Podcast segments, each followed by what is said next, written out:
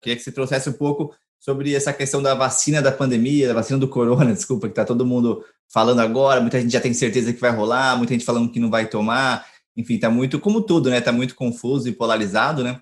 Então, queria que você trouxesse a tua visão sobre essa questão de vacina do, do Covid-19. Mais uma vez, a, a história ela gira em espiral, né? E é como eu estou te falando, nós somos seres muito sociais e muito influenciáveis, principalmente hoje em dia pelas mídias sociais.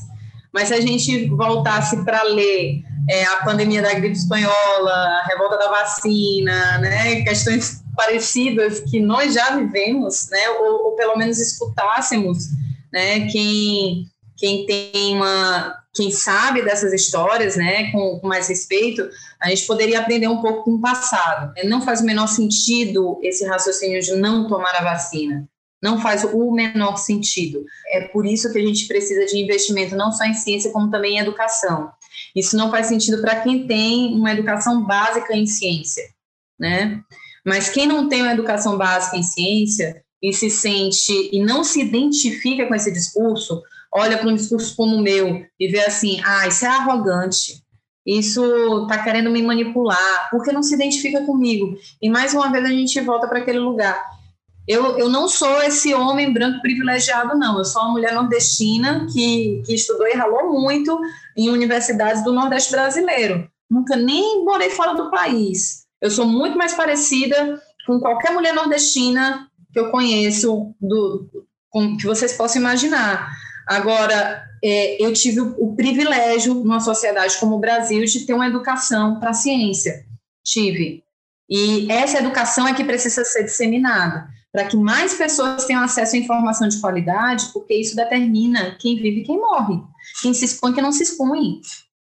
Né? A gente está falando de questões muito importantes, questões sanitárias que têm a ver com saúde pública, principalmente em países que têm uma estrutura de saúde pública, como a gente tem o SUS, é fundamental que as pessoas tenham educação para a saúde e que isso seja dado com importância e qualidade. Porque que em países asiáticos que já passaram por outras situações pandêmicas, as pessoas utilizam máscara no seu dia a dia quando estão doentes, quando sentem qualquer sinal de resfriado, e isso não é questão para ninguém, ninguém se sente mal porque tem que usar uma máscara. Isso é cuidado com o outro.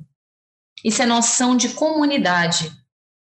Mais uma vez, somos seres sociais a gente não pode tomar as decisões só pensando na nossa própria saúde, porque a gente está inserido na, na sociedade.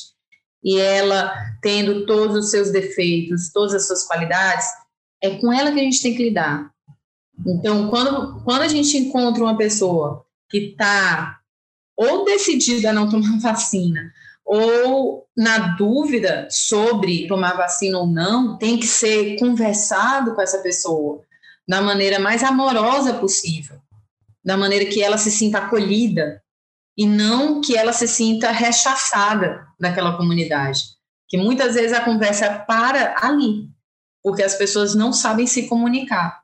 Quem tem um, um, um, o acesso à educação e sabe avaliar a qualidade de uma solução, como a vacina, por exemplo, para uma situação dessa como a gente está vivendo, muitas vezes não sabe se comunicar com a pessoa que não teve acesso.